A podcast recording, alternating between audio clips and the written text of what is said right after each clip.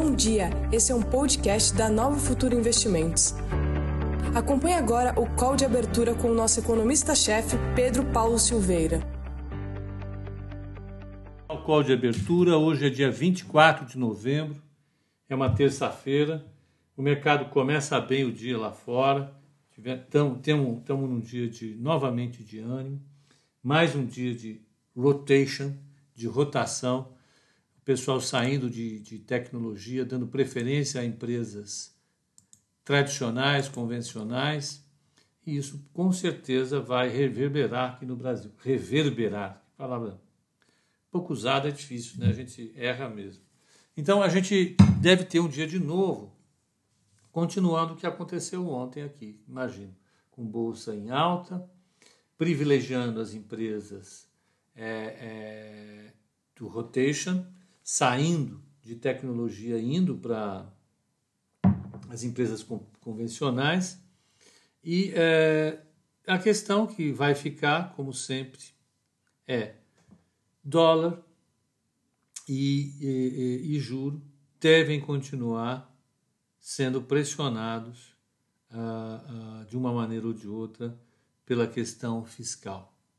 Né? Então, o dólar é possível que continue incomodando pela alta e é possível que a taxa de juro continue subindo. Hoje, daqui a pouco, sai o IPCA 15, é um indicador importante da inflação, ele mede a inflação do dia 15 ao dia 15, portanto, dia 15 de outubro a 15 de novembro. Inflação encerrada na semana passada, no dia. no domingo, dia 15, foi é o dia da eleição. E, e nós vamos ver exatamente o que, que vem de inflação por aí. A expectativa do mercado é 0,75, segundo a Investing. Deixa eu ver na broadcast quanto tem de, de, de IPCA. O IPCA 15 deve vir a 0,72. Segundo a mediana do broadcast, uma desaceleração em relação ao número anterior, mas acumula 4,12 em 12 meses. Hum, é um número feio, horroroso, realmente complicado. Né? E vamos ficar com esse dia. Vamos lá? Vamos, vamos fazer o nosso périplo pelo mundo. Vamos ver como é que estão as bolsas lá fora, como é que elas se comportaram e estão se comportando. Nos Estados Unidos, só relembrando como é que fechou ontem, é, 1,12 de alta no Dow Jones, o S&P 500 0,56, Nasdaq 0,22. Esse foi, esse foi o mercado ontem, essa foi a alta ontem. Atuou positivamente sobre a Ásia, Nikkei subiu 2,50 depois do feriado. Eles voltaram a, com tudo. Depois nós temos é, Hong Kong subiu 0,39, Xangai caiu 0,34, Bombaí subiu 1,01 e Singapura subiu 4,85. Ah, na Europa, Londres sobe 1,14, DAX de Frankfurt 0,99, Paris 1,37, Milão 1,44 e Beck de Madrid 0,97. A França vai discutir hoje à noite, tem é, é, hoje à noite lá, né?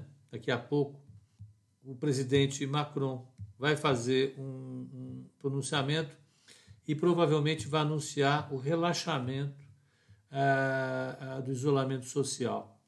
Eles tiveram sucesso nas medidas de contenção da segunda onda, os números caíram e agora eles devem anunciar um relaxamento, mas com certeza vai ser algo que mantém toda a cautela em relação à propagação do vírus. Né? Então, nós vamos ter um, um, um, uma melhoria das condições econômicas da França, mas é algo que vai ficar ainda parcial, porque eles vão manter algum tipo de distanciamento social. Mesma coisa a Inglaterra. Né? Uh, a Inglaterra já anunciou que vai vacinar uh, milhões de pessoas a partir do mês que vem. Então, isso vai melhorando as perspectivas e o mercado vai seguindo adiante. Moedas. O dólar continua estável em relação ao euro, mas lá em cima. O euro está 1,1880, o euro está bem em relação ao dólar, e o iene 104,36 devolveu um pouquinho do ganho do dia anterior. Taxas de juros de 10 anos nos Estados Unidos está 0,86, ela praticamente não oscilou. Na Alemanha, menos 0,58, também não oscilou. E 10 anos do Japão, 0,03, também não oscilou. Temos é, é, a inclinação de três meses com 10 anos, vamos lá, importantíssima. É, 3 meses 0,07, 10 anos 0,86, um menos o outro dá é, 0,79 ou 79 basis points. Ela está um nível um pouco mais inclinado que ontem, mostrando o otimismo do mercado. É, e por fim, o VIX. O VIX está lá a hum, 22,05. O que motivou a alegria do mercado hoje? Bom, em primeiro lugar, é a continuidade dos, da percepção positiva em relação à vacina, muita cautela em relação ao curto prazo, sobretudo porque os números estão, estão piorando nos Estados Unidos, aqui no Brasil também. Mas é, eu acho que as notícias boas prevaleceram. A primeira é que o Trump finalmente começou a jogar toalha. Ele nunca vai reconhecer que perdeu essas eleições, ele vai usar a narrativa de que as eleições foram fraudadas para tentar voltar à presidência em 2024. Então, ele vai manter esse discurso é, incendiário, corrosivo para as instituições, é corrosivo. Né? Se duvidar do processo democrático é sempre uma demanda de mentalidades autoritárias e o mundo e a história do mundo está cheia, né? de sujeitos autoritários que perdem o poder e simplesmente não casam com a ideia de que a maior, a maior parte da população não os quer. Essa, essa, essa rejeição é negada através desse discurso é, corrosivo contra a democracia. Né? Não há nada mais soberano do que o voto popular. Não inventaram nada ainda. É, pode não ser a melhor coisa que o ser humano já fez, tem todos os defeitos do mundo, custa caríssimo, mas não inventaram nada melhor. E o voto popular, quando questionado dessa maneira, ele, ele, ele acaba se enfraquecendo. Espero que ele, ele siga a vida dele em frente, né? É, e o mercado gostou dessa, dessa, dessa, dessa sinalização do Trump ontem é, em relação ao, ao a possibilidade é, é, da, da chapa Biden, do presidente eleito, é, começar a fazer a transição. Então ele disse que vai permitir que os seus secretários comecem a fornecer dados importantes, cruciais, estratégicos para a equipe do presidente eleito. Ontem também circulou novamente a, a informação de que a Janete Yellen é a provável secretária do Tesouro dos Estados Unidos. Eu acho essa notícia simplesmente espetacular. Falei ontem, volto a insistir. Ela é uma pessoa absolutamente preparada para o trabalho, né? é realmente preparada. Eu acho até que deveria ter uma, uma uma exigência formal em relação ao presidente de um banco central. Eu acho que deveriam exigir do presidente do Banco Central que ele tivesse no mínimo o PhD, o doutorado em economia, né? É, para mostrar um nível de excelência na formação e produção acadêmicas. Né? E a Janete Yellen é, é, talvez uma das pessoas mais qualificadas que, se, que passou pelo, pelo, pelo Banco Central dos Estados Unidos e foi retirada da forma mais infame também. Eu acho que se houve uma, uma saída de presidente de Banco Central infame, a saída dela foi essa infame. Né?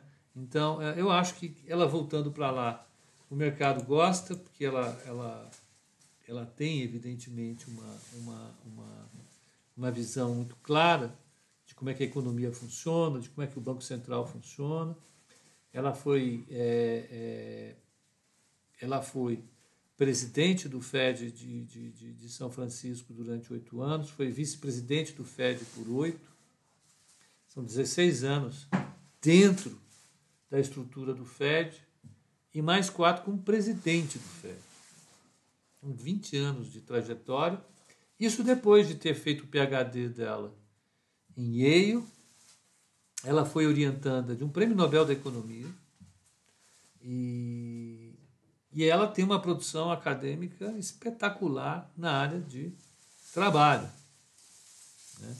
Então, uma pessoa que tem formação acadêmica de primeira, é, é formada com PhD em Yale, deu aula em Stanford, né? não, em Berkeley, ela foi professora em Berkeley a vida toda.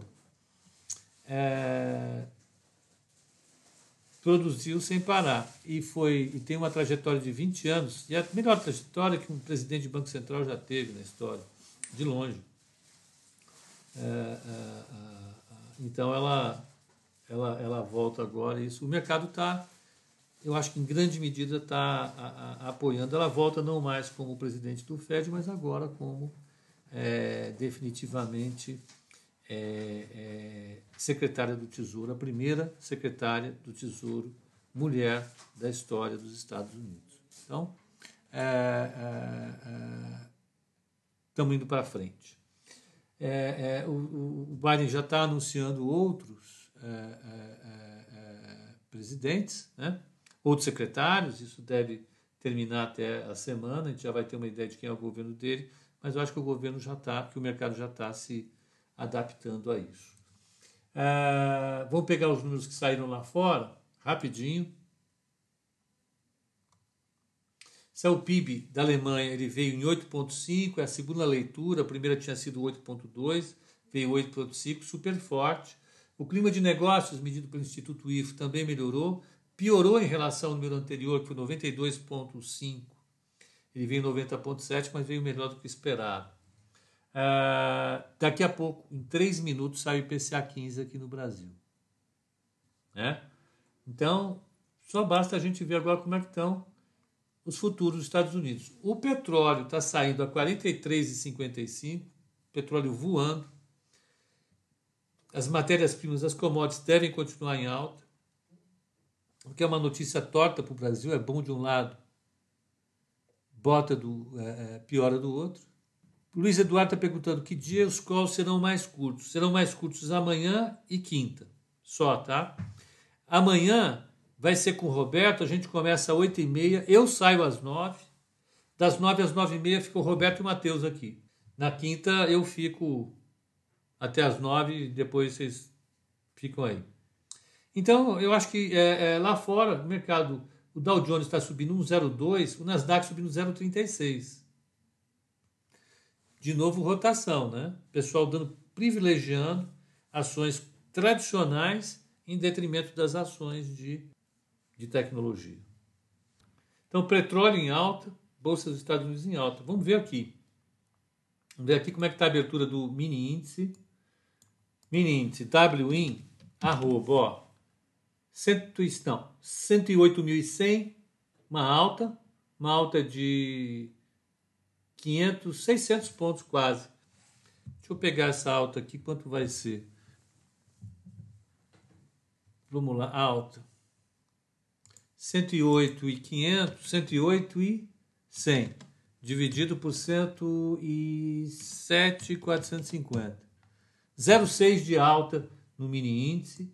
A taxa de juro 7,70 com 7,90, spread jacaré, né, bocona aberta assim e, e, e, mini dólar, ó, o mini índice abriu.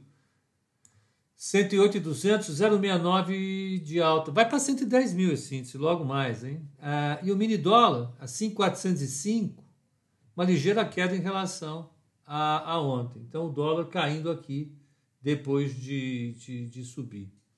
Vamos lá, é, o IBGE vai soltar agora o IPCA 15 e eu estou na página do IBGE. A página do IBGE não está com IPCA 15. Que bacana. Isso acontece demais hoje em dia. Acontecia antes? Não. O que quer dizer isso? Não tenho a menor ideia. Mudar alguma coisa no IBGE e o site ficou esquisito. Inflação, IPCA não saiu. Vamos ver no broadcast. Também não.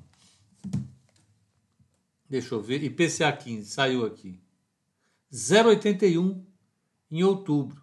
Veio acima das expectativas. Né?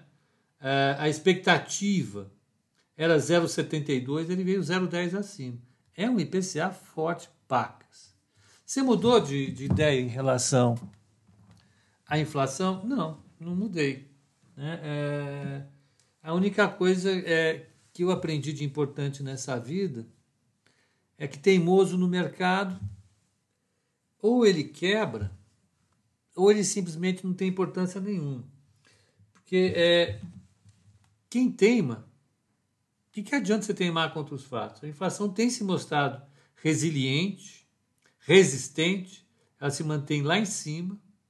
Nós estamos chegando a uma inflação de 4, deixa eu ver aqui, 4,22 em 12 meses. É uma inflação forte, pacas. Né? É, essa é 15 é de outubro. Então você vai ter mais é, é, 40 dias, 10, mais 40 dias para a inflação deslizar e fechar em 3,50. É praticamente impossível. Com as commodities lá em cima, com o dólar se mantendo elevado, hoje ele está caindo 0,40, mas é só por hoje, está 5,40. Né? A não ser que o Guedes me apareça com um plano real para fazer é, ajuste fiscal, o que eu acho praticamente impossível, né, a, a gente não vai ter refresco nessa inflação, pelo menos até o primeiro trimestre do ano que vem. Isso se acabar o auxílio emergencial. Acabando o auxílio emergencial, eu acho que a economia desacelera a inflação, desaba. Essa é a minha cabeça, tá? É por isso que eu falo, é por isso que eu tenho insistido na ideia de que esse choque é provisório. E eu tenho cá a impressão que o BC também sabe disso. O BC sabe que ele não pode subir a taxa de juros agora, porque a gente vai ter um primeiro trimestre pavoroso. Ouça o que eu estou. Anotem aí. Me cobrem em fevereiro. Me cobrem em fevereiro. Fala, em novembro você falou que a economia ia desacelerar e tal. Não está desacelerando, está acelerando. Eu vou dizer, eu não falei nada. É brincadeira. Eu vou dizer, pois é, eu estava errado. Mas a impressão, tudo que eu tenho é, é, é, é, observado me diz que se de fato a gente tiver uma, uma, um retiro do fim do auxílio emergencial, ah, a gente vai passar por um processo de desaceleração considerável da economia e esse processo vai jogar a inflação para baixo. É possível que jogue o dólar também. Né? Se de fato não tiver auxílio emergencial, você tem uma sinalização positiva para as contas públicas. Essa sinalização positiva para as contas públicas é recebida para o mercado, pelo mercado como uma coisa legal. Sendo uma coisa legal, o dólar cai, a inflação cai. É assim que eu estou pensando. É exatamente isso que eu estou pensando. É, Pepa, você falou sobre incerteza radical, você não comentou sobre Hayek, que foi quem fez o prefácio do livro. Diferente você fez com Keynes. Acho que Hayek mais ultrapassado que o Keynes. Peraí, Antônio, vamos organizar as coisas. O prefácio do livro Incerteza Radical não foi o Hayek que escreveu, o Hayek já tinha falecido, né? O Hayek faleceu nos anos 70. É, eu me engano sempre, mas eu acho que foi em 70 e... Eu vou lá. Na Gina, 92. Sorry. É, ele morreu velhinho. Ele morreu, ó, com 93 anos, morreu bem, né? É, então, não foi ele que escreveu. E, e, e quem eu citei de importantes assim na formação do pensamento contemporâneo. Para a questão das expectativas, né, foi o quem eu citei. Eu citei dois blocos de economistas que falavam sobre incerteza. O Ramsey, que foi um matemático economista do começo do século passado de Cambridge, que foi contemporâneo do Keynes, influenciou Keynes em várias questões. Ele morreu jovem, muito jovem. Uh, foi o Ramsey, é, e o Refinetti, é, que é um italiano, que falaram sobre o processo de, de, de, de incerteza igual a risco. É, eles influenciaram a formação do pessoal de Chicago que teve como máximo expoente o, o, o, o Friedman. Só que quem formulou de fato as questões no ambiente de decisões sob incerteza foram dois grandes é, economistas, um deles matemático, que participou do, do, do, do, projeto Manhattan. O cara era considerado um, uma inteligência daquelas. Bom, projeto Manhattan, vocês sabem quem estava lá, simplesmente os, os maiores cientistas físicos e matemáticos do século passado, engenheiros, para construir uma bomba atômica. É, é, estava lá o Einstein, Oppenheimer, e o, o, o, o, cara que ajudou, que estruturou esse, é, é, é, essa maneira de pensar a incerteza que prevalece hoje e que foi utilizada depois pelo Friedman foi o von Neumann, tá? E junto com ele o Morgenstern. Ah, ah, eles produziram um, um, um arcabouço que deu origem à teoria dos jogos modernos, que depois foi aprofundada pelo Nash, e, e, e a decisão sobre incerteza, que é a teoria das loterias. Ele, esses dois, essa dupla, influenciaram demais o trabalho do, do, do Milton Friedman, que foi o maior expoente disso. A contrapartida desse veio de ideias muito, muito frutífera, que prevalece hoje na economia, na ciência econômica.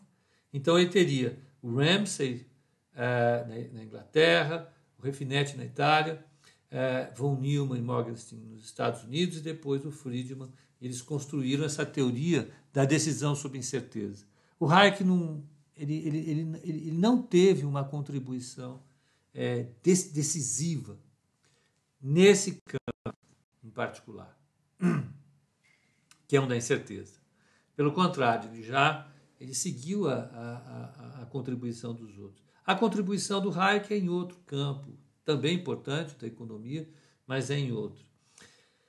Uh, e eu só fiz referência a, a, a, essa história que tem de um lado esse Ramsey, Refinetti, Morgenstern, von Neumann, é, é, Friedman de um lado, uh, o Keynes, e o Keynes participando do outro, não porque eu quero fazer a oposição que algumas pessoas fora da academia fazem hoje.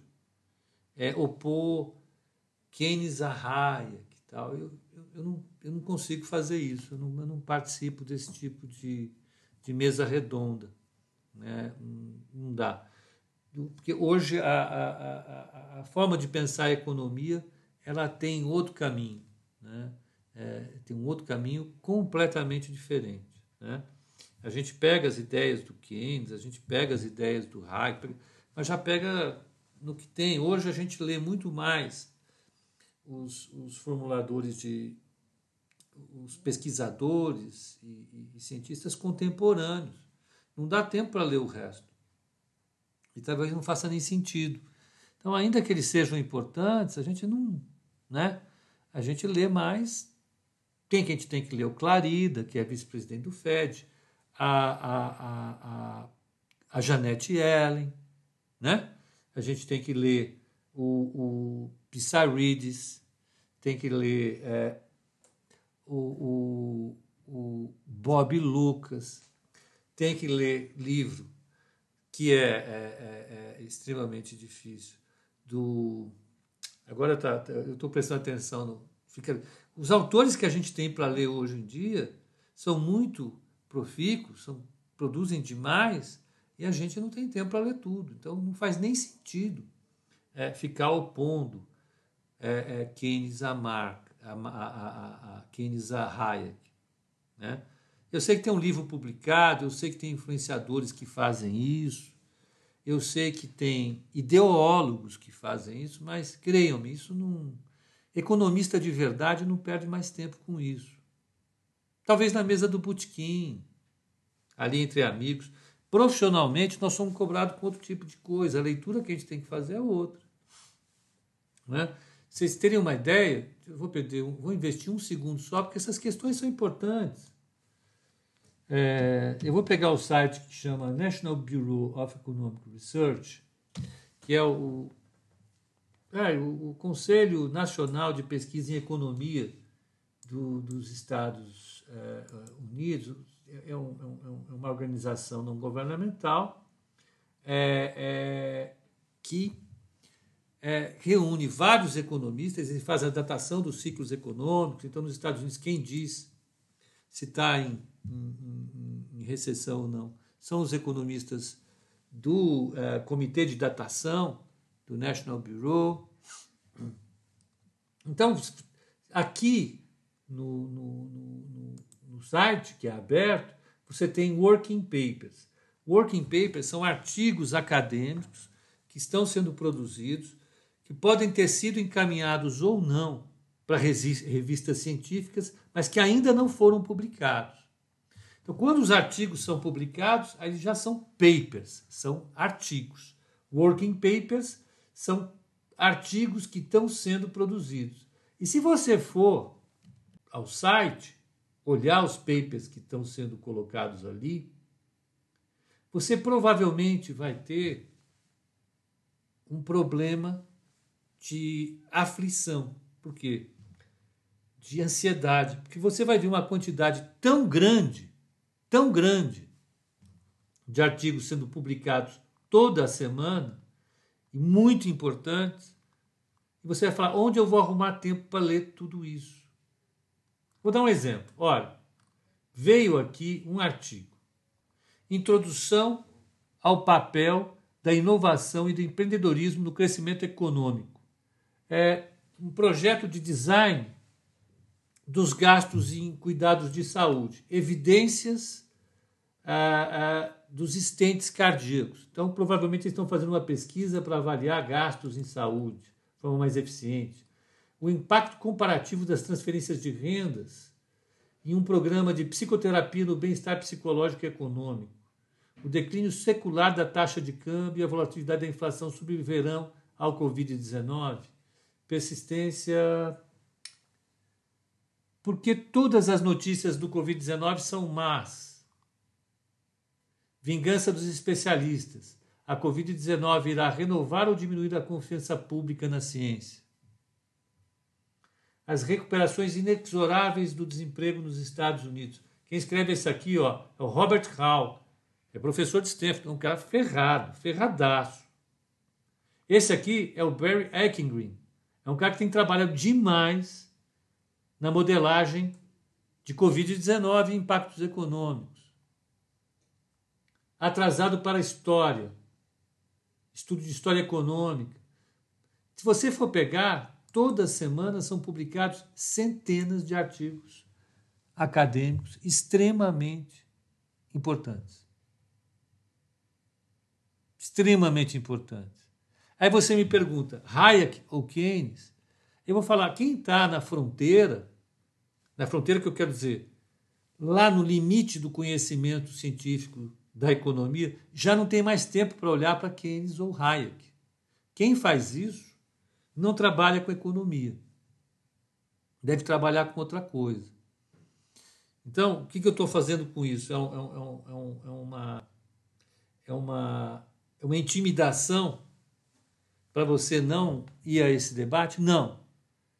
O que eu quero dizer é o seguinte: é que as questões relevantes que a gente está discutindo aqui elas, eu tento tratá-las bem próximo do que está na fronteira da economia, tentando trazer notícias dos cientistas que estão trabalhando na academia e produzindo alguma coisa para a gente aplicar aqui. Sempre que eu posso, eu faço isso. Né? E o livro Incerteza Radical é um desses casos. Né? Incerteza Radical ele faz parte de um projeto de pesquisa dos autores é, é, para avaliarem a tomada de decisões dos agentes econômicos no ambiente de incerteza.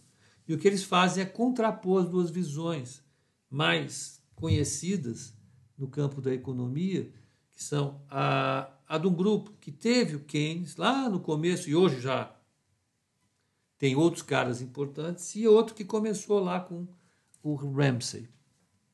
Ambos né, já não tem mais uma importância tão grande, porque a quantidade de coisas que saem produzidas é, é, é, mudou. Né? Então é isso. É, é só para dizer isso, tá? Então ah, não é necessariamente uma, uma discussão ruim, mas não faz parte da minha temática aqui. A minha temática aqui é vamos pegar o que está sendo produzido de mais recente e vamos tentar é, gotejar aqui para as pessoas entenderem mais ou menos como é que os economistas pensam hoje. Tá? É assim. Vamos lá, vamos ver como é que está a abertura para eu poder liberar o pessoal do Instagram. Fiz um blá blá blá aqui que não estava nos planos, mas eu acho legal, porque esses temas são muito aplicados. Tem muita gente discutindo isso. Ó, você quer ver? Uh, o Luiz Souza, um livro que me abriu muito o meu modo de pensar foi O Caminho da Servidão. Do, é, é, o Caminho da Servidão. Agora. É demais, Pedro Paulo. É do Hayek. Eu já ia falar que é do Von Mises, mas é, é, você tem todo um conjunto de literatura é, libertária que está saindo no Brasil nos últimos anos. Né? E, e que é, vamos dizer, não faz parte mais do core da economia. O core da economia nós estamos olhando outra coisa hoje em dia. Tá? É diferente a abordagem. Sem problema nenhum. Então vamos lá, vamos ver como é que está aqui. Ó. O mini índice caiu abaixo dos 108 mil, ele abriu a 108,100, lembra? 108,115, está 107,790. O dólar está 5,412, se mantendo em baixa de 0,5%. E a taxa de juro caiu dois pontinhos, está 7,78, apesar disso está super alta.